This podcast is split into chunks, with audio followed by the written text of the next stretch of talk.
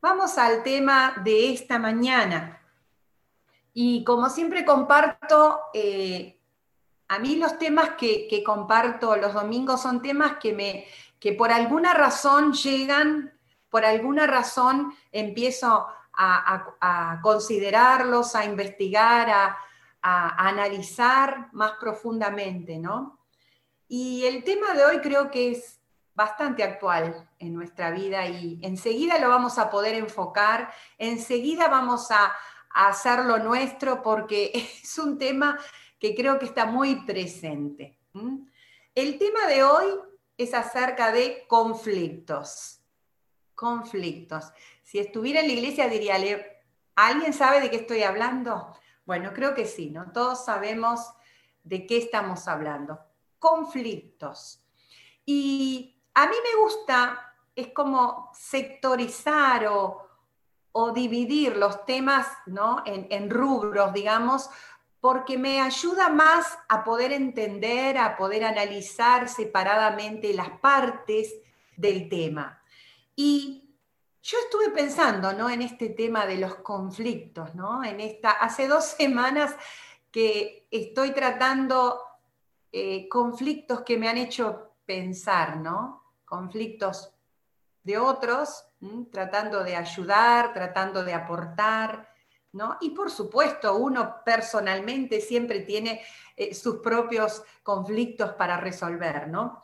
Entonces yo pensé, eh, todos los conflictos son iguales, eh, podemos poner un rubro solo de conflictos, y yo dije no. entonces yo separé el tema conflictos para poder entenderlos.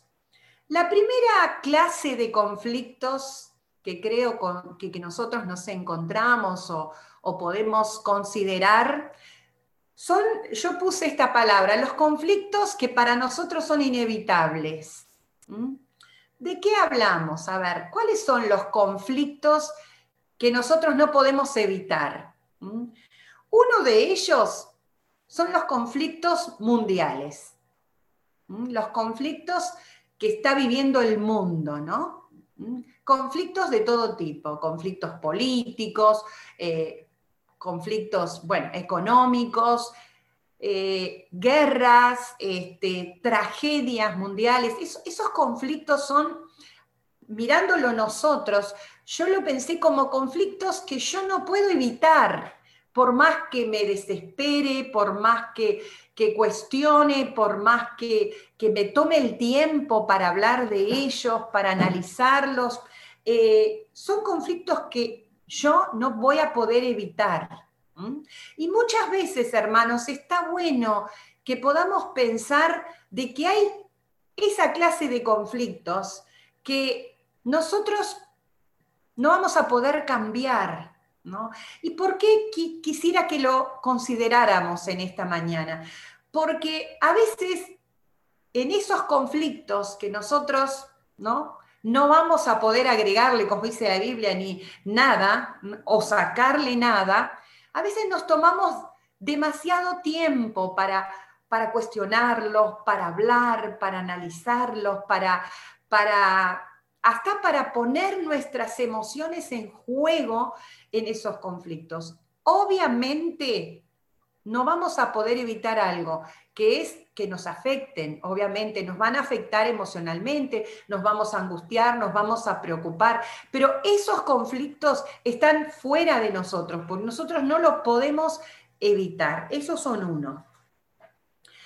También los conflictos eh, externos, digo, o los conflictos de otros. Hay conflictos, en todos nosotros, como dije, tenemos conflictos. Eh, cada persona tiene quizás un conflicto en su vida, un conflicto interno o un conflicto externo. Hay conflictos de otros que nosotros no vamos a poder cambiar. Yo les digo algo personalmente, la verdad que esto ha sido un tema en mi vida, porque muchas veces trato de cambiar ¿eh? lo que el otro debería cambiar, trato de modificar, trato de, me desespero, voy, vengo, saco, pongo, o sea, para tratar de cambiar lo que yo no puedo cambiar del otro. O sea, lo que para mí es inevitable. O sea, yo no, a ver, vamos a hacerlo para cada uno. Nosotros no podemos cambiar los conflictos de otros en este sentido, en este sentido. Hay personas que tienen conflictos que no quieren cambiar. Hay, hay seres humanos que están en graves problemas emocionales, espirituales, materiales, pero no quieren cambiarlos. No quieren hacer nada para modificar esa realidad negativa que están viviendo o que están sufriendo o que están teniendo consecuencias. Entonces, para nosotros, esos conflictos son inevitables. Esos conflictos, yo no puedo hacer nada para cambiar lo que el otro no puede cambiar.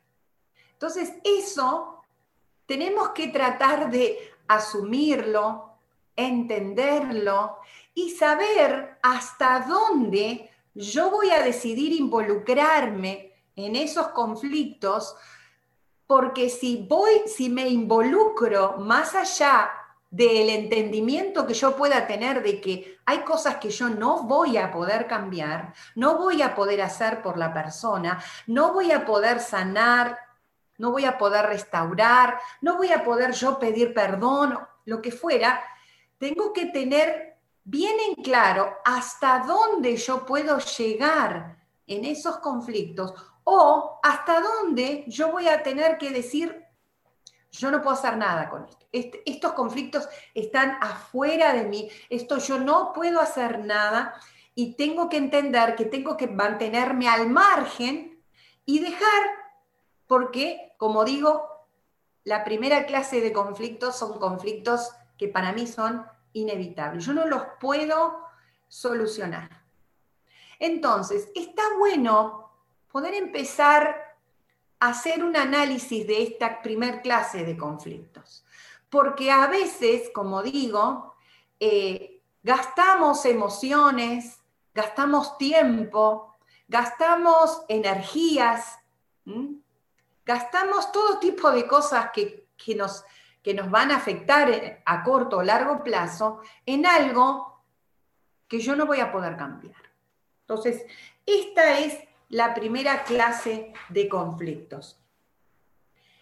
Eh, la Biblia hace una pregunta para que nos cuestionemos, porque por supuesto la Biblia tiene una respuesta para cada cuestión o para cada pregunta que hace, ¿no? Y en el libro de Santiago, capítulo 4, pregunta, ¿de dónde vienen los conflictos entre ustedes, ¿no? O de dónde vienen los conflictos que se provocan entre ustedes.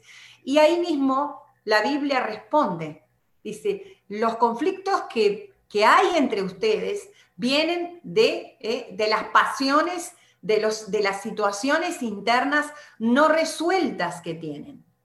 Entonces, no hay un conflicto, y ahora vamos a la segunda clase de conflictos, que es con los conflictos, yo le puse este nombre, si alguno tiene un nombre mm, más adecuado, póngalo, pero yo puse en, la segunda, en el segundo rubro de, conflictos, puse los conflictos provocados o los conflictos buscados. Que Santiago 4 explica por qué suceden estos conflictos. Si bien este, este versículo podríamos ponerlo en todas las clases de conflictos, pero yo lo puse en este segundo punto, ¿no? Los conflictos provocados, los conflictos que eh, los seres humanos adrede provocan, ¿no? Este, yo creo que hay personas especialistas en buscar conflictos he descubierto, ¿no? Dijera Pilar Sordo, en mi investigación he descubierto que hay personas especialistas en provocar conflictos. Vamos a definir primeramente para que sepamos más o menos de qué estamos hablando, por si alguno tiene duda, qué es un conflicto. Un conflicto es una oposición provocada o un, un pleito o un enfrentamiento. Vuelvo a decir, un conflicto es una oposición provocada o un pleito o un enfrentamiento que puede ser entre dos personas o entre varias. Como digo, esta segunda clase de conflictos es eh, presentada o es armada por esta clase de personajes, ¿no? Que, como digo, tienen esa especialidad, la especialidad de provocar conflictos o enfrentamientos o pleitos o discusiones, ¿no? O situaciones que eh, eh, vamos a ver después qué es lo que provocan en el otro, ¿no? Y acá estas personas, hay una frase que uno lo dice mucho y esa es una verdad muy grande. Personas heridas hieren a otros. Personas lastimadas lastiman a otros. Personas amargadas tienen la capacidad muchas veces de amargar a otros. Y uno dice, bueno, pero eso no pasa siempre. No, por supuesto que no. A veces las personas que están tremendamente heridas igual no logran herir a otros, que son pocos los casos. Porque hay un porcentaje, hay una estadística que si uno eh, está rodeado de personas que están muy lastimadas, están heridas o están amargadas, de alguna manera uno va a ser afectado por esas personas y va a entrar en un conflicto con esas personas ¿eh? si uno no está muy congruente, muy estable, emocionalmente totalmente sano, espiritualmente muy firme.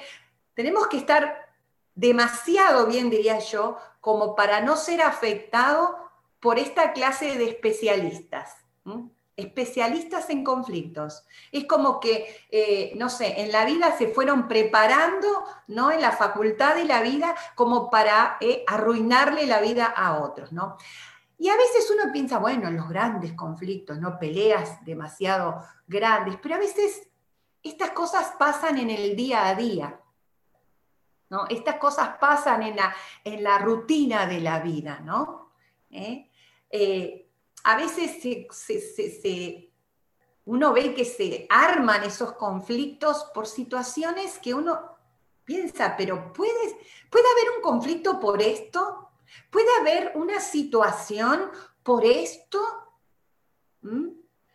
Estaba yo en el supermercado hace unos días y el supermercado donde yo hago este, las compras a veces, ¿no? Que ustedes lo conocen ahí, en el supermercado frente a nuestra iglesia justo. Eh, la fila se hace donde muchas veces uno no ve que hay una fila, porque están separados por los estantes. Una persona que no vio que había una fila se metió, ¿no? Por adelante. Una que estaba tres más atrás, no, no les puedo explicar lo que armó. Todo lo que dijo, todo lo que lo que expresó a esta pobre persona que se había metido en la fila sin darse cuenta de que había otra fila más larga. Se creó todo un conflicto de, agresión, de, Bueno, yo digo, pero ¿vale la pena? ¿Es, ¿Es justificable armar semejante conflicto aparte en toda la situación que estamos viviendo de dolor, de preocupación, de ansiedad, ¿Mm? Algunos dirán, y bueno, es más, en la fila se comentaba, y estamos todos tan sensibles. Y muchas veces eh, los provocadores de conflictos son justificados, justificados porque ha vivido tanto en la vida, ha sufrido tanto, ha sido tan dañado. Entonces, de alguna manera también nosotros, a veces con, con esta clase de personajes, hasta justificamos ¿Mm? Y bueno, hay que entenderlo. O, oh, no, es una persona grande. Oh, no, es un adolescente y está viviendo una etapa de su vida. Oh, no, es un niño que el padre... Entonces, de alguna manera, nosotros también eh, sostenemos esta clase de conflictos provocados por otros, injustificados, que no se entienden. ¿no? Ahora, eh, como digo, esta clase de personas son personas heridas, amargadas, que lastiman y hieren a otros. Otra clase de características que tienen estas personas es que son personas orgullosas, porque sí o sí eh, tienen que salirse con la razón. Entonces, no importa si el otro va a ser lastimado, herido, el otro va a quedar arrasado, el otro no va a poder expresarse, el otro no va a poder decir lo que... No importa, porque estas personas, el orgullo las lleva a decir, yo me tengo que salir con la mía, yo tengo que decir que tengo la razón. ¿Mm? Y no no importa las consecuencias, como digo, no importa a largo o corto plazo lo que pueda pasar, porque yo no me voy a permitir en esta situación eh, decir, no, está bien, a ver, escucho. La Biblia dice que nosotros tenemos que ser tardos para hablar, tardos para enojarnos y más prontos para escuchar. Uy, ¿cómo nos cuesta esto? ¿Cómo nos cuesta poder escucharnos y poder decir, a ver, espera, ¿qué es lo que el otro quiso decir o qué es lo que el otro está expresando? ¿O vale la pena, vale la pena de que entremos en un tremendo conflicto por esto que quizás en este momento no está bueno que lo podamos hablar? O quizás en este momento no vale la pena porque creamos una situación que no va a llevar a nada. ¿no? Entonces, la Biblia nos recomienda, esperen, no se apuren a hablar, no se apuren a cuestionar, no se apuren a enojarse, esperen, traten de entender qué quiso decir la otra persona o qué quiso expresar. ¿Va? O sea, ¿es justificable que yo me enoje? Algunos dirán, bueno, pero ¿qué, significa? ¿Que no podemos este, enojar? No, no, no. Hay cosas que nos van a provocar enojo, hay cosas que nos van a provocar una impotencia, unas ganas de decir, y vamos a ver algunos ejemplos después. Sí, hay cosas que ameritan que vos digas, no, me enojo, ¿eh? esto me provoca un enojo, eh, te pongo un límite, no permito esto, pero hay otras cosas, y de eso estamos hablando. Volvemos, volvemos. Qué conflicto, ¿eh? Este es un conflicto ¿eh? que está fuera de nosotros, el conflicto de las redes. Este, bueno, como les decía, estábamos en el segundo rubro, ¿no? Los conflictos provocados, provocados este, por aquellas personas que, están heridas, que están angustiadas, que están amargadas y que, bueno, no quieren solucionar sus temas, vamos a decir, porque eh, cuando nos enfocamos a solucionar nuestra interioridad, cuando nos enfocamos a, sanar nuestras heridas eh, y sabemos lo que otros han provocado quizás en nuestra vida, ¿no? Porque las personas heridas eh, obviamente han sido lastimadas por otros y saben el, el efecto que provoca ser lastimado, ¿no?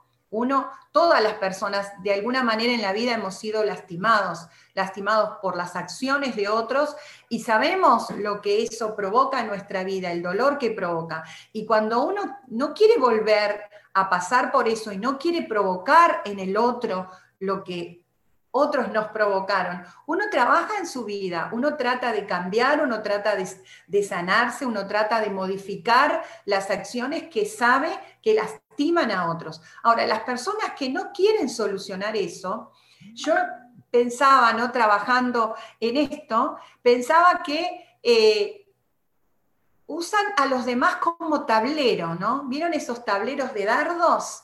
¿No? A veces ¿no? Eh, eh, el, dardo toca en el borde de, de, ese tablero. A veces toca en el centro, o sea, logra lastimar cosas profundas del otro, ¿no? Logra intimidar al otro, logra provocar miedo al otro. Hablaba hace un tiempo con una persona que me decía que estaba aterrorizada con un con una, un tema de una relación conflictiva. Estaba, pero, y no, no estoy hablando ni de violencia de género, ni nada de eso. Era que en, el diálogo, en el trato, eh, usó esta palabra, aterrorizado. O sea, que no podía, estaba como siempre ahí a la expectativa de saber cuándo iba a explotar una bomba. No se puede vivir así. No se puede vivir con esto, ¿no? Eh, el Señor me llevaba a Deuteronomio 1.17 que dice, no tengas temor del hombre, porque el juicio es de Dios. Y el caso que sea muy difícil para ustedes, o sea, lo que ustedes no puedan solucionar, no puedan arreglar, los haya sobrepasado, me lo traerán a mí y yo los oiré. Yo sé que esto es como teoría fabulosa, ¿no? Hay otro pasaje, ¿no? Que dice, no tenga, ¿quién eres tú? Isaías 51, 12. ¿Quién eres tú para tenerle miedo al hombre? Como diciendo, pensá quién sos. Pensate como hijo de Dios, pensate como hablamos unos domingos atrás, pensate con autoridad, pensate, pero a veces ese provocador de conflicto logra ponernos en una situación donde uno se paraliza, donde uno ya pierde la óptica de quién es, de quiénes somos para Dios, de la autoridad que tenemos. A veces hasta eh, la persona se olvida de que es una persona que puede, que tiene la capacidad de poner un límite, de decir no, esto no lo tolero, esto no me gusta, y qué, y qué puedo hacer, qué, qué eh, eh, actitudes. ¿Qué estrategias puedo hacer para ponerle freno a ese provocador de conflictos? ¿no? Eh, obviamente que yo no estoy diciendo acá que uno tiene que vivir huyendo de los conflictos, ¿no? Hay gente que deliberadamente no quiere enfrentar algunas situaciones porque sabe que esas situaciones que tenga que enfrentar van a provocar un cierto conflicto. Pero ¿saben qué? Hay conflictos que son necesarios, o sea, hay situaciones donde uno va a tener que enfrentar y no van a ser agradables y va a provocar quizás un enfrentamiento de opiniones, va a provocar de que uno tenga que decir, bueno, yo pienso así, estas son, es la manera que yo quiero encarar las cosas y el otro va a expresar, pero, o sea, esa situación necesaria para poder solucionar quizás otras cosas, no tiene por qué provocar sentimientos negativos y sentimientos que, como los que le mencioné, como estar en pánico, como tener miedo de, las consecuencias, ¿no? Como dice acá, ¿quién eres tú para que tengas ese pánico, ese terror? O sea, ¿dónde estás? ¿Quién sos? Yo creo que acá en, Isaías 51 lo que nos lleva es que nosotros nos podamos analizar y decir, a ver, ¿cuál es el concepto que tenés de, vos mismo que estás permitiendo este tipo de cosas? Y uno se ha llevado, uno ha entrado en esa consideración de su vida de decir, ¿por qué estoy permitiendo esto? ¿Por qué? O sea, ¿qué me considero? ¿Qué tipo de autoestima tengo que tolero estas cosas? ¿Mm? Y voy a volver a reafirmar esto. No es fácil tratar con esta clase de personas. No, no es fácil. ¿Mm? Por eso digo, tenemos que primero rever quién sos que le temes al hombre. ¿Qué pensás? ¿Qué, ¿Cómo está armada tu autoestima? ¿Cómo está armada eh, tu interioridad? ¿Qué, ¿Qué, es lo que tenés en la mente? ¿Qué pensás de vos? ¿Y cuáles son las cosas que vos eh, querés tolerar? ¿Y por qué tolerás tanto quizás? ¿no? Uno tiene que cuestionarse eso. Eh, el Señor también me llevaba, recordaba, ¿no? En 1 Samuel 15, 24, eh, lo que pasó con Saúl, ¿no? Saúl, un hombre con poder, un hombre que la Biblia dice que físicamente era una persona apuesta, una persona que, que llamaba la atención, o sea que no tenía quizás este, de qué sentirse, hoy yo soy un pobrecito, feo, que nadie me considera, o no tengo autoridad, nada de eso, porque era un rey, una persona llamativa, una persona con autoridad. Ahora, fíjense lo que dice en 1 Samuel 15, 24. Dijo Samuel, Saúl, perdón, he pecado en verdad, he quebrantado el mandamiento del Señor y tus palabras, porque tú temí, perdón, porque temí, o sea, tuve miedo al pueblo y escuché su voz. he quebrantado, o sea, quebrantó o, dejó ¿no? Sin, sin, efecto todo lo que le habían dicho, todo lo que le habían aconsejado. ¿Por qué? Porque escuchó a otro, a otros, ¿no? Escuchó al pueblo y tuvo miedo de lo que pudieran hacer. Como digo, en estos casos el temor ¿no? El temor al otro, el temor a lo que se le puede hacer, el temor a las consecuencias, ¿no?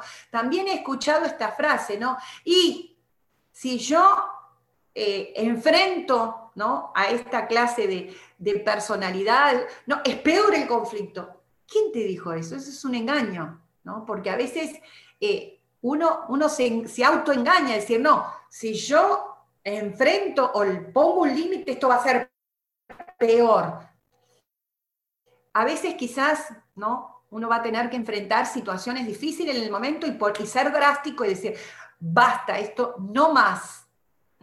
Y sucede en el momento, uno le pone límite en el momento. El Señor me traía a la mente un ejemplo propio también.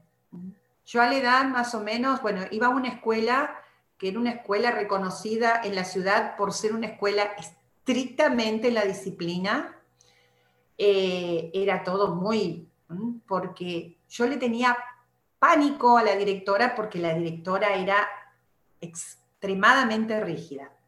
Yo les puedo asegurar que yo salía al recreo, miraba y veía dónde estaba la directora. Yo no me acercaba.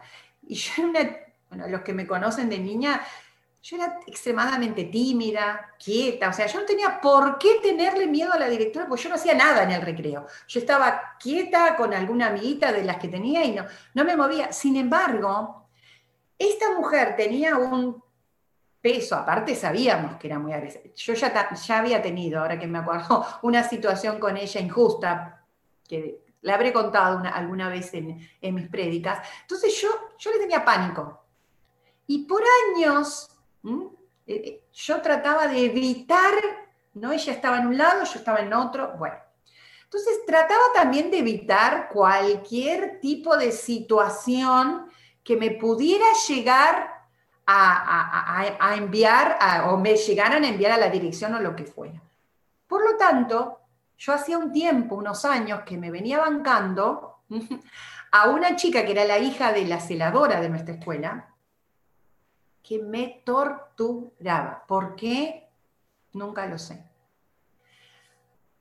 Me, me jorobaba, me hacía esto, yo lloraba. Yo pensaba en el, en el, momento de ir a la escuela y soñaba con el momento de, escuchar el bendito este, timbre de la escuela para que nos decía que nos fuéramos. Porque yo a estas dos personas, a la directora y a mi compañera, les tenía pánico. Hasta que un día yo era muy calma, ¿no? siempre fui muy tranquila, siempre mis cosas las recogía con, mucha tranquilidad y se iban todos del salón y yo me quedaba sola, generalmente, a veces poquitos. Ese día que recuerdo me quedé sola y esta chica entró. Yo les puedo asegurar que pensé que me desmayaba, pues ah, me estoy sola con ella. Lo único que yo recuerdo, y yo tendría más o menos la edad de ocho años, es lo que me acuerdo, ¿no? Esta chica entró y me empezó a molestar. Eh, yo lo único que recuerdo es que se me subió algo como caliente de los pies a la cabeza. Y yo con toda la fuerza de mi, de mi físico, que les puedo asegurar que era raquítica en ese momento, era muy delgada, yo con toda la fuerza que me quedaba, esta chica era grandota, era de mi edad más o menos, no, era como un año más grande creo pero era grandota, fortachona. Yo le pegué un empujón tan, tan fuerte que esta chica cayó, era en los bancos de madera, para que calculen más o menos la, edad. Eran esos bancos de madera, esa chica se cayó, cayeron los bancos, la chica indudablemente se debe haber reventado la espalda porque con el, empujón, que no tengo idea de dónde salió esa fuerza, ¿no? Bueno, a mí me, mi, mi esposo me decía, ¿no? Cómo pasa cuando uno... Mm, este, yo les voy a decir algo. Nunca más tengo recuerdo de esa chica. Yo no, no, tengo más recuerdos de esa chica. Yo no sé más porque nunca más en mi vida creo que se me cruzó. Yo trato en la, memoria de pensar, ¿cómo siguió esto? ¿Qué pasó? O sea, porque indudablemente todo esto que se, se formó, no sé, alguien debe haberse enterado, debe haber preguntado, no sé si la chica lo dijo. Hermana, yo le digo una cosa, nunca más sé de esta chica. Se terminó el conflicto, se terminó el problema, ¿no? Y yo pensaba después, seguía, ¿por qué no lo habré hecho antes? ¿Por qué no habré sacado esa fuerza que tenía más allá de, razonamiento, de todo? Obviamente no es recomendable lo que estoy diciendo, pero el punto es, tomé fuerza, y terminé el conflicto. Y a veces, para poner un límite en estos conflictos provocados, provocados sin razón o provocados porque quizás la otra persona sabe también las debilidades que tenemos, eso también pasa. Empiezan a hacer como un estudio de inteligencia, ¿no? De, cuáles son nuestras debilidades, porque bueno, total, se la banca, eh, tolera, igual arma un escandalete y, y se lo tolera, pero quizás vas a tener que tomar esa fuerza de decir, basta, se terminó, no tolero más, eh, no participo más. Ahora después cuando te dé algunos ejemplos de Jesús, Quizás te va a quedar claro lo que estoy diciendo. Entonces, los segundos conflictos son los conflictos provocados. Esos conflictos, y, esto es para que nos analicemos en las dos puntas. O yo estoy tolerando ¿eh? los conflictos en los cuales me meten otros y yo no, basta. O yo soy una persona que me encanta provocar conflictos. O soy una persona que, bueno, hay todo tranquilidad, el otro hizo todo lo mejor que pudo, o el otro no se dio cuenta, o el otro se equivocó, o el otro piensa diferente que, que yo, pero me lo puede expresar bien, y yo deliberadamente estoy provocando conflictos que no llevan a nada, que no tienen una resolución, que lo único que hacen es eh, provocar esas situaciones que lastiman, que dañan. Y yo notaba cuáles son las consecuencias, esto me estaba olvidando y es tan importante. ¿Cuáles son las consecuencias de esta clase de conflictos? ¿no? Esta clase de conflictos debilitan, debilitan las emociones y debilitan el físico de otros.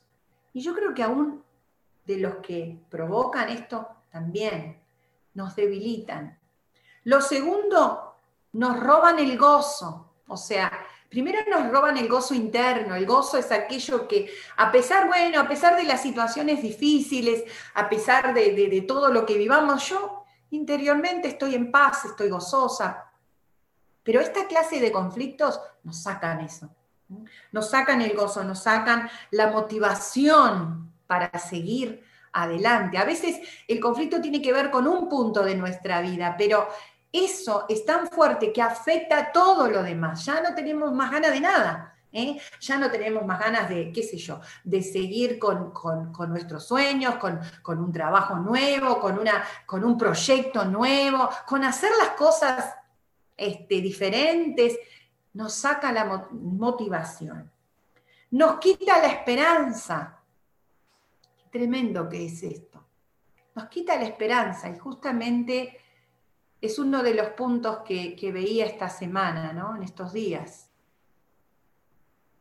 Qué, triste, ¿no? decir, no, ya no, ya no me importa más nada, ya que pase lo que pase, este, que venga lo que venga, ¿no? Estas son frases que escuché. Y qué, tremendo, porque veía que realmente era así, que no era que estaba diciendo una cosa como que, bueno, no, realmente era así, ya no me importa, que sea lo que sea, que venga lo que venga, es, terrible, es terrible, ¿no? Sentirse así y es terrible que provocar esto en nuestra vida. Otra cosa, el conflicto aleja. Esta clase de conflictos aleja, aleja a las personas. A lo mejor, ¿no? Vos, si sos una persona que que provocas conflictos. Quizás estás, lo que más querés es estar cerca de aquellas personas con las, más, con las cuales más conflicto tenés. pero ¿sabes qué? Esa clase de, o ese tipo de relación que estás teniendo te está alejando cada vez más. A lo mejor esa persona continúa a tu lado, pero mentalmente y emocionalmente está a kilómetros. Es más, quiere estar a kilómetros de tu vida. Los conflictos alejan. Yo quisiera leer, eh, esperen, antes de leerle esto, les voy a poner los ejemplos de Jesús que les dije. En Lucas 4, eh, Jesús había pasado la tentación, un tiempo difícil de su vida, ¿no? Un tiempo donde él debe, eh, humanamente hablando, él debe haber pasado no solamente el momento del desierto, que fue difícil porque fue un tiempo eh, donde su, físico justamente se había desgastado por el, por el ayuno, por toda la lucha interna y después encima se presenta el mismo Satanás a, debilitarlo más todavía en, ese, en esa lucha y él sale victorioso, ¿no? Eso empieza Lucas 4. Después él de, todo este periodo, él se va al templo. Y en el templo dice que él abre el libro de Isaías, empieza a leer justamente parte de lo que es la palabra profética del pueblo de Sión de Isaías 61. Y después que él lee la palabra en el templo, la gente lo empieza a mirar y miren, a mí me pareció interesante porque se me había perdido esta frase. La gente lo mira y dice, ¿este no es el hijo de José? no es que la gente dice, ¿y este quién es? ¡Wow! ¡Qué autoridad espiritual que tiene! No, la primera reacción de la gente al ver a Jesús fue, este no es el hijo de José. A mí lo que me, la lectura que hago es que a Jesús lo vieron como un humano, como uno igual que vos y yo. Jesús era ahí identificado como un ser humano. No es el hijo de José, o sea, indudablemente conocían a su padre, indudablemente ahí lo habían visto ¿eh? como un ser humano común, no como el Hijo de Dios, no como él después fue llamado el, maestro, eh, el profeta, no. Lo vieron como un ser humano común, pero le llamó la atención algo, ¿no? Y ese ser humano común iba a empezar a enseñarnos a cómo se resuelven los conflictos, como un ser humano común. Y dice que cuando lo ven, ¿no? Le empiezan a cuestionar, ¿no? le empiezan a, preguntar, ¿no? Se admiraban de sus enseñanzas. decían, wow, porque indudablemente cuando empieza un diálogo sano con Jesús, Jesús empieza, ¿no? A compartir, a enseñarles, ¿no? A esa gente que después le empiezan a cuestionar, ¿no? Y dice, creo que del versículo 30 al 32. Cuando ellos empiezan a escucharlo, ya empiezan a empezar a cuestionar, empiezan ya a empezar a entrar en un diálogo que no iba a llevar a nada, porque empiezan a cuestionar a ¿y vos quién sos para hablar así? ¿Pero y vos quién sos para enseñar estas cosas? Y, y no, empezaron a cuestionar esto, ¿no? Y dice que se empezaron a enfervorizar y ya empezaron a, crear un conflicto donde no había, porque no había ningún conflicto. Jesús estaba compartiendo y enseñando en el templo con buenos términos. Jesús estaba marcando indudablemente porque dice la Biblia que él empezó a enseñar y cuando Jesús enseñaba, Jesús empezaba a marcar cómo, hacían, cómo se hacían las cosas en el reino. Esa era su predicación. Y ya, por supuesto, a la gente no le gustó. Y dice que empezaron a, querer agarrarlo para, dice, terminar con él. Miren cómo empieza, ¿no? ¿Cuántas veces nos, nosotros vivimos estas cosas? Empezamos una situación buena, compartiendo, ¿no? Pasamos un momento lindo con las personas o que estamos dice, wow, qué lindo esto, qué lindo lo que decís, lo, lo, que hiciste. A veces tiene que ver con, qué sé yo, con una palabra, con un gesto, con una comida. Empieza bien la cosa, empezó bien la cosa. Pero cuando Jesús empezó a decir cosas que a esta gente no le gustaba, ahí empezó el conflicto. ¿no? Ahí empezaron a cuestionarlo y ahí empezaron a querer destruirlo. Yo me ponía en el lugar de Jesús. Yo le hubiera dicho, pero usted está loco, ¿usted qué, les pasa? Porque hubieran entrado en muchos de nosotros hubiéramos entrado inmediatamente en el conflicto. Ahora fíjense qué hizo Jesús. Dice, pero Jesús pasó en medio de ellos y se fue de Nazaret a Capernaum. Yo dije, wow, Jesús estaba solo. Jesús, nadie saltó a defender a Jesús, porque Jesús recién empezaba su ministerio. ¿Mm? Pero Jesús, como decía Isaías, sabía quién era. Jesús sabía, yo no voy a perder tiempo en esta discusión inútil de empezar a explicar lo que no quieren entender.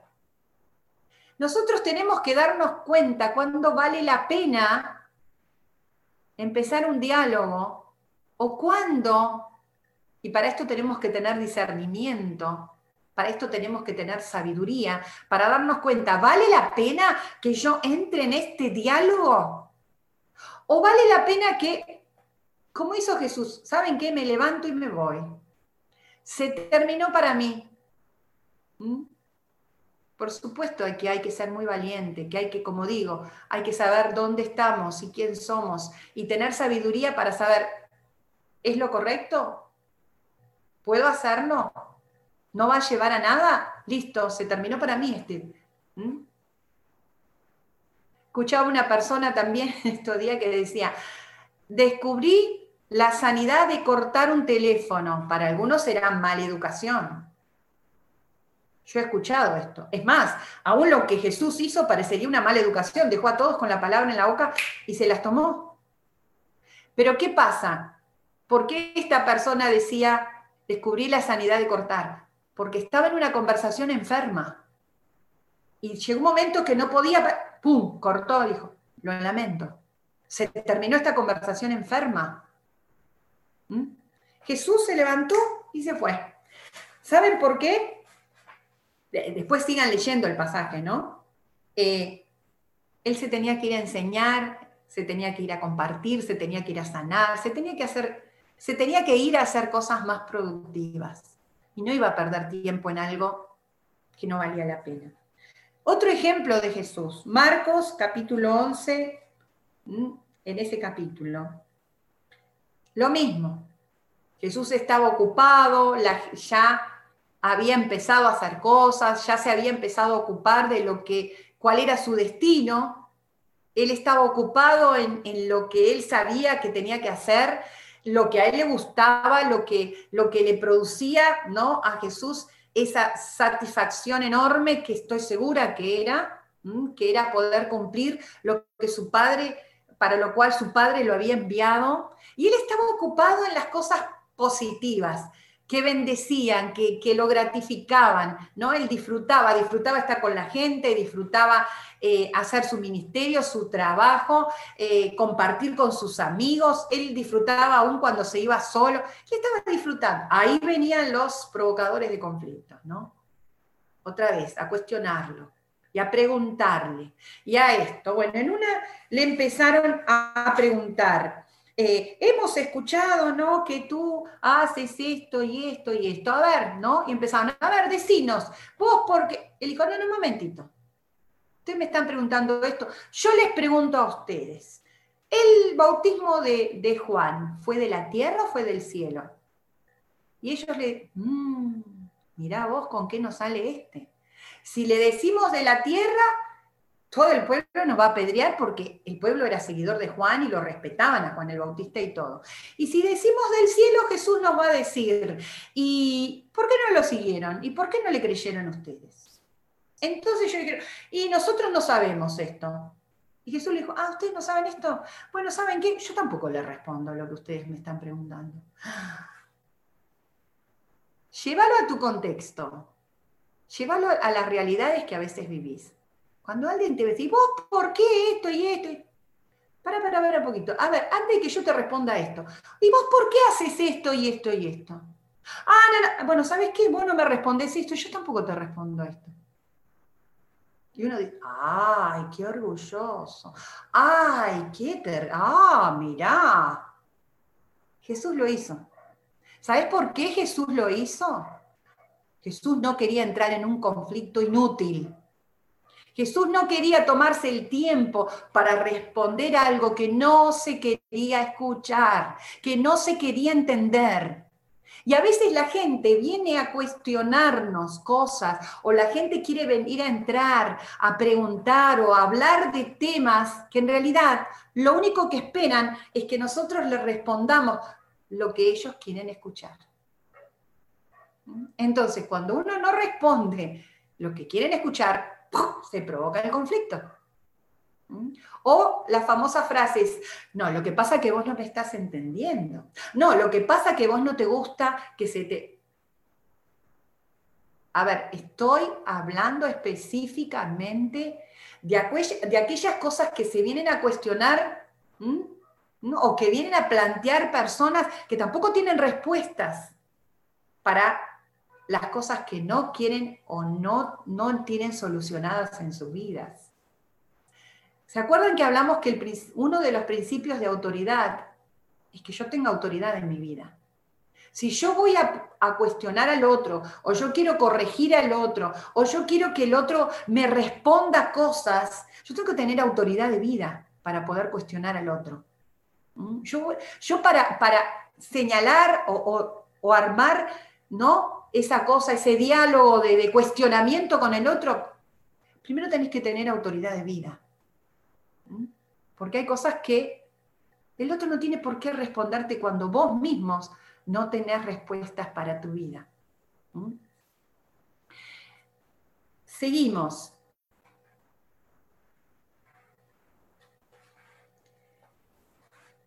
Quiero leer Primera de Pedro. Primera de Pedro 3, del 8 al 11.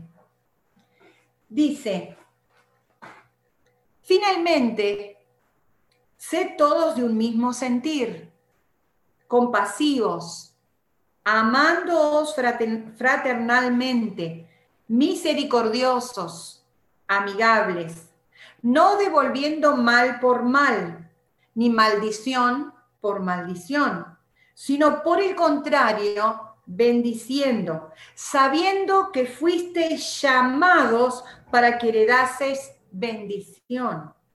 Porque el que quiere amar la vida, o sea, en otras palabras, porque el que quiere disfrutar la vida, yo te hago una pregunta, ¿vos querés disfrutar la vida?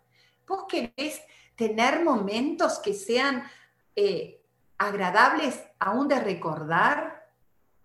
Yo creo que es terrible cuando uno dice en su memoria, ¿no? Empieza a recordar esos momentos terribles de conflictos, de dolor, de ofensas, de maltratos, de, de...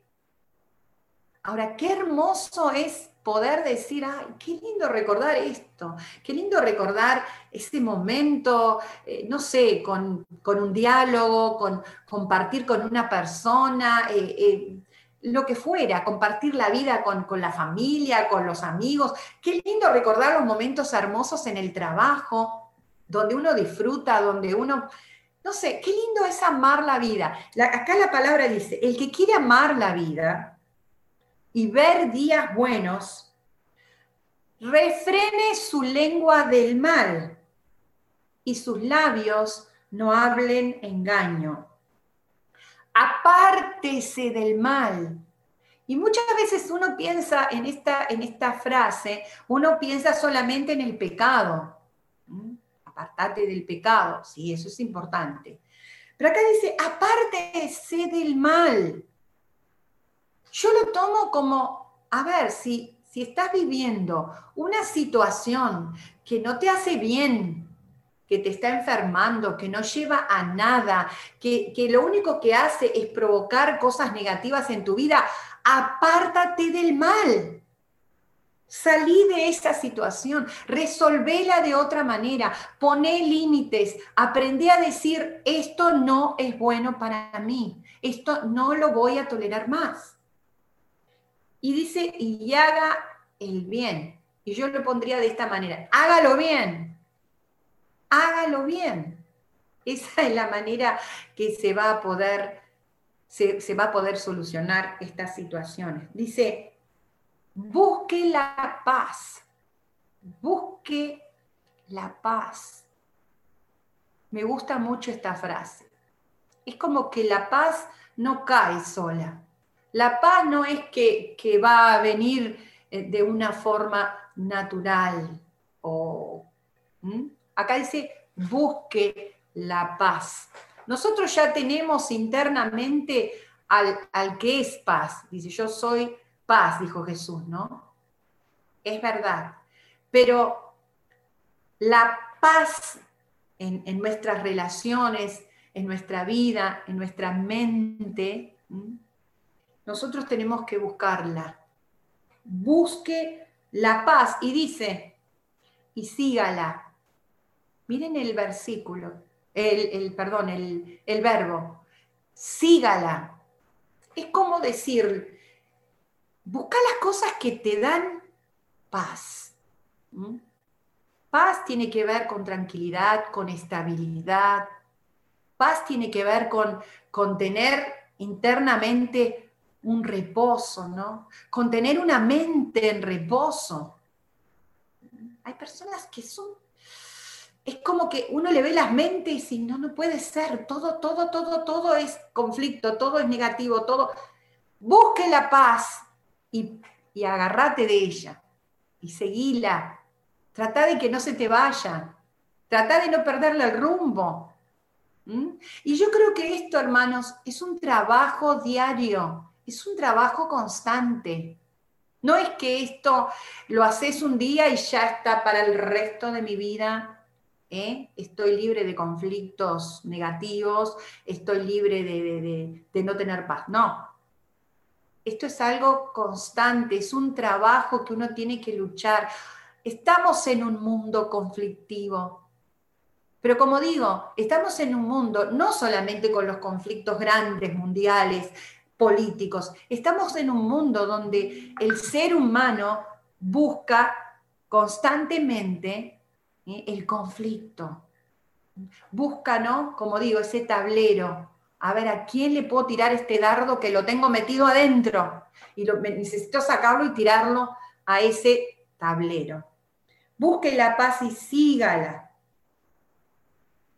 Porque los ojos del Señor están sobre los justos y sus oídos atentos al clamor de ellos. Hermoso, porque los ojos del Señor están sobre los justos. Y sus oídos están atentos a sus oraciones. Pero el rostro del Señor está contra aquellos que hacen el mal. Dice que los ojos de Dios, yo sé que muchas veces hay frases, a mí me ha pasado, que las leo tan livianamente, pero esta frase es que Dios, el Dios de poder, el Dios de amor, el Dios de milagros, el Dios que hace posible lo que yo no puedo hacer, su mirada, su atención va a estar sobre mi vida si yo soy una provocadora de bien, si yo soy una persona justa. Justa quiere decir una persona que trato de que las cosas estén bien. Dice, los ojos del Señor van a estar sobre esa clase de persona. Y dice, pero el rostro, o sea, Dios va a doblar su rostro, o sea, va a decir, no, no, no, no, no me hables, no me pidas, no voy a resolver la situación. Eso es que el rostro del Señor está contra aquellos que hacen el mal. Imagínense, yo creo que los seres humanos lo que más anhelamos es que Dios esté atento a nosotros, de que Dios responda a nuestras oraciones, de que Dios esté, eh, o sea, cuando yo le pido algo, que Dios pueda ayudarme, de que Dios esté de mi lado, de que Dios me defienda. Dios lo va a hacer si vos sos un provocador de bien, si vos sos, si vos buscas el bien. Hay algunas recomendaciones hermosas en Proverbios 15. Yo puse una tercera clase de conflicto, que es los conflictos que resolvemos, los conflictos que yo eh, ayudo a resolver o los conflictos que yo resuelvo en mi vida. Esto es maravilloso. Esto es maravilloso. Que yo, como persona, y cuando digo yo me estoy refiriendo a cada uno de nosotros, como personas, podamos intervenir para poder solucionar conflictos. Mire, por lo menos a mí es una cosa que me gratifica tanto cuando puedo eh, ayudar a los demás a que puedan resolver sus conflictos personales, sus conflictos este, interpersonales o lo que sea. Es una gratificación muy grande. O sea que nosotros podemos ser aquellas personas que eh, hagan la diferencia en este mundo tan conflictivo. Primero, no siendo provocadores de conflictos, sino lo segundo, siendo aquellos que puedan resolver el conflicto. Y yo estuve leyendo muy concienzudamente Proverbios capítulo 15. Y yo te animo a que, que lo leas, pero más allá de lo ya sabido, ¿no? Dice, voy a leer algunos versículos que son importantes. Dice, la blanda respuesta quita la ira. Un buen consejo. Cuando veas una persona ya que está sacada, una persona que ya no quiere escuchar, una persona que ya, ya se pasó esa línea ¿no? de, de congruencia, dice, la blanda respuesta quita el enojo. Si no podés irte si no podés dejar de responder, aplica este tercer consejo. Responde con calma, responde con paz, responde suavemente, porque sabes que a una persona airada que está ¿no? en esa situación, si vos respondés y te metés en lo de, nunca vas a poder lograrlo, nunca vas a poder terminar el conflicto. La blanda respuesta quita el enojo. Otro consejo, la lengua de los sabios adornará la sabiduría, mas la boca de los necios hablará sandeces. Aprende a darte cuenta cuando estás hablando con un sabio y cuando estás hablando con un necio. Cuando estás hablando con un necio o cuando está esa persona diciendo necedades, no entres en diálogo, sé sabio, sé sabio Sé sabio para responder con sabiduría o sé, sabio para tomar una actitud sabia, de saber cuándo seguir las cosas, ¿no? O cómo resolverlas. Versículo 3, los, vuelvo a decir lo mismo, los ojos de Jehová están en todo lugar, mirando a los buenos y a los malos. Es como decir, tranquilo, no te pienses que a Dios lo que te pasó o lo que viviste o lo que hiciste, no lo vio. Estaba tan distraído ¿no? con todo lo que está pasando en el mundo que ni se dio cuenta esto que pasó. No, los ojos de Jehová están atentos a estas dos clases de personas. Dice versículo 4, la lengua apacible es árbol de vida. El árbol de vida, que era el árbol que estaba en el huerto, era el árbol que producía la sabiduría, era el árbol que producía la ciencia, era el árbol que daba la capacidad al ser humano para poder enfrentar todas las situaciones de vida. Miren lo que dice, la lengua apacible es árbol de vida, mas la perversidad de ella es quebrantamiento de espíritu. O sea, cuando tu lengua corrompe las cosas, cuando tu lengua tuerce las cosas, cuando vos no tenés la capacidad de hablar con un, un lenguaje sano, con un diálogo sano, con un diálogo constructivo, ¿no? Dice que eso provoca un quebrantamiento de espíritu. Y yo pienso, el quebrantamiento de espíritu primero viene para la persona que está haciendo eso, pero después viene para el que está escuchando o para el que está participando de eso. Versículo 6, en la casa del justo hay gran provisión. El justo es aquel que sabe hacer las cosas apropiadamente, que sabe cuál es el mejor momento para todas las cosas, para los diálogos, para tratar un problema, cómo hacerlo, eh, qué medios usar, cómo puedo yo solucionar esto sin provocar, eh, eh, lastimar al otro o, sin, sin destruir todas las cosas. En la casa de esa persona dice, hay gran provisión. Y no está hablando solamente de la parte material, está hablando de todas las cosas.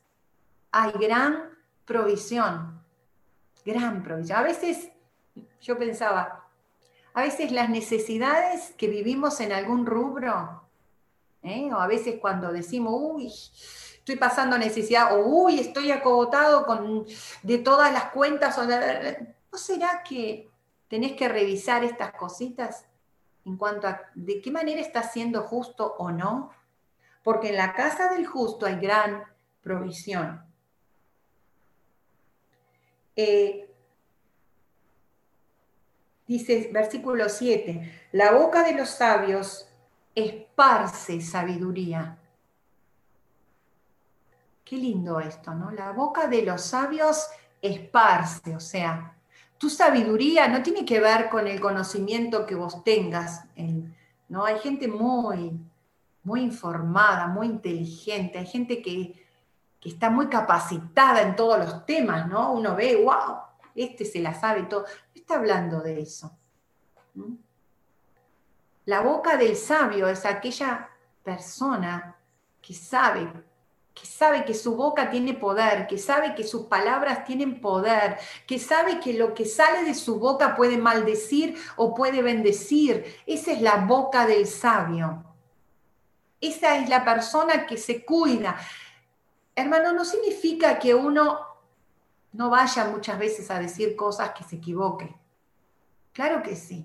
Uno, uno aún queriendo ser una persona justa, una persona sabia, por ahí van a pasar momentos donde me mandé, esto no estuvo bien, pero el sabio tiene la capacidad de, de rebobinar y decir, perdón, perdóname, esto no estuvo bien, yo me equivoqué, esto no fue sano, esto, esto no, yo esto me arrepiento de haberlo dicho me, estoy convencido de que no estuvo bien. Eso es la boca del sabio. ¿Mm? A veces, bueno, está bien, si te tengo que pedir perdón, te pido perdón. Como, no tuviste la convicción de que eso estuvo mal, de que eso te las... O a veces, bueno, yo creo que esto es lo correcto, yo creo que yo sigo pensando de esa manera, yo sigo pensando de que, que lo que estoy eh, mi opinión sobre este tema es lo correcto, pero ¿sabes qué? Te pido perdón si eso te lastima, te pido perdón si eso te ofende.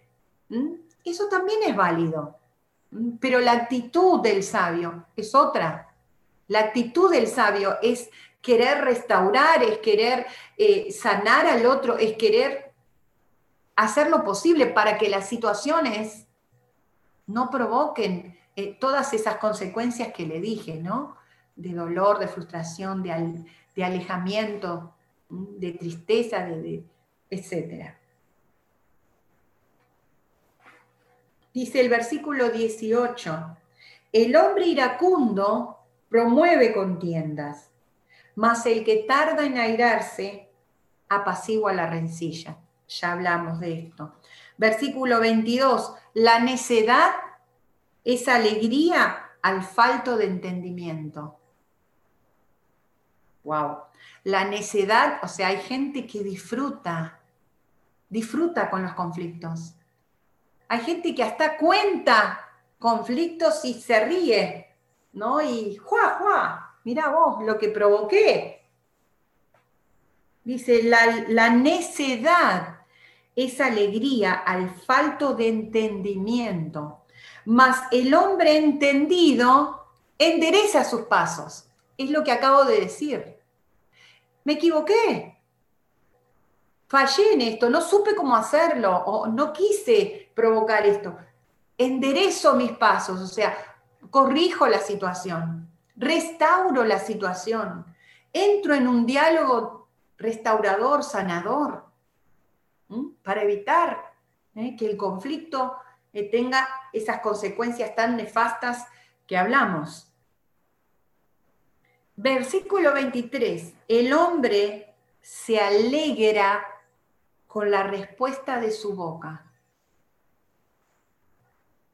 Qué lindo esto. No sé si te ha pasado. A mí me ha pasado, por supuesto. De decir algo y después, ¿por qué dije esto? ¡Qué dolor! No, me arrepiento. ¿Por qué lo dije? Y, a veces de, uy, de entrar en, una, de en un enojo conmigo misma. No, no, no tendría que haberlo dicho. Y entro en la convicción de, trataré de que no vuelva a pasar trataré de, pensar eh, en este diálogo, en esta situación, o si vuelve a pasar esto, trataré de pensar, no lo voy a decir, porque esto yo no, no quiero como parte de mi vida, como parte de mi diálogo, como parte de mi lenguaje, yo no lo quiero, no lo quiero para mí. Ahora, lo que dice acá es, el hombre se alegra con la respuesta de su boca. O sea, también la alegría interna, la satisfacción interna, también puede ser en que vos de tu boca salgan cosas que, que sean buenas, que bendigan, que restauren, que, ¿no? Eso te provoca, te provoca cosas lindas. Yo creo que a veces las personas se retroalimentan con sus palabras. Los enojos, las broncas, eh, la falta de perdón eh, es como, como que algo que se alimenta, porque estás continuamente hablando eh, esas cosas que te hacen mal, que, que, te entristecen, que te hacen recordar cosas pasadas feas. Eso te retroalimenta negativamente, pero lo contrario es lo contrario, te provoca alegría, hablar de lo bueno, de los recuerdos lindos. Miren esas personas que siempre dicen, uy, cuando yo perdí esto, uy, cuando aquel me hizo lo otro, uy, cuando vos me... No me digas que eso no te, te alimenta negativamente y te produce más dolor, más bronca. Yo te animo hoy, parece que estoy usando mucho la palabra del pastor David, anima, anima, anima, ¿no? Pero eh, te doy un consejo para cambiar la palabra. Empezá a recordar lo bueno de tu vida, porque tenés muchas cosas buenas, muchas cosas lindas. Y si no las tuviste en el pasado, hoy las tenés. ¿Mm? Empezá a, escucharte vos a decir, qué lindo esto, Qué bendecido fui con aquello. Cómo Dios me sacó de esta situación. Y eso va a provocar de que vos puedas tener diálogos más sanos, eh, relaciones más sanas, porque te va a alegrar, tus palabras te van a alegrar. Versículo 25 es fuerte. Jehová asolará la casa de los soberbios. Jehová asolará la casa de los soberbios. ¡Wow! Y voy a terminar por acá, porque, bueno, con toda esta interrupción y todo se nos hizo un poco más largo el tema. Pero yo quiero decirte algo. Lee todo Proverbios 25. Y sabes qué? Te animo a que empieces a trabajar en esos conflictos, ¿no? que por ahí a veces, en vez de solucionar las, situaciones, en vez de llegar a, cosas positivas, en vez de, crecer un poco más en tu vida, en tu familia, en tus relaciones, en, lo que fuera, te están tirando para abajo y te están haciendo alejar de personas que pueden llegar a ser muy importantes en tu vida. Y son personas quizás que hasta vos amás, pero te están alejando. Vamos a orar por esto. Padre, queremos bendecir tu palabra en esta mañana y que todo esto que tú nos has hablado en estos días y en el día de hoy eh, pueda traer frutos a nuestra vida. Padre, en el nombre de Jesús, que, que todo esto eh, pueda el Espíritu Santo redarguir, pueda hablarnos, pueda, pueda hacer que nosotros podamos entender que tenemos que cambiar, que todo, nosotros somos luz en esta tierra, nosotros somos sal en esta tierra. Y nosotros vinimos a, hacer luz en medio de tanta oscuridad, que podamos hacerlo. Bendecimos este tiempo y bendecimos todo este día de reposo, que podamos disfrutarlo. En el nombre de Jesús, amén.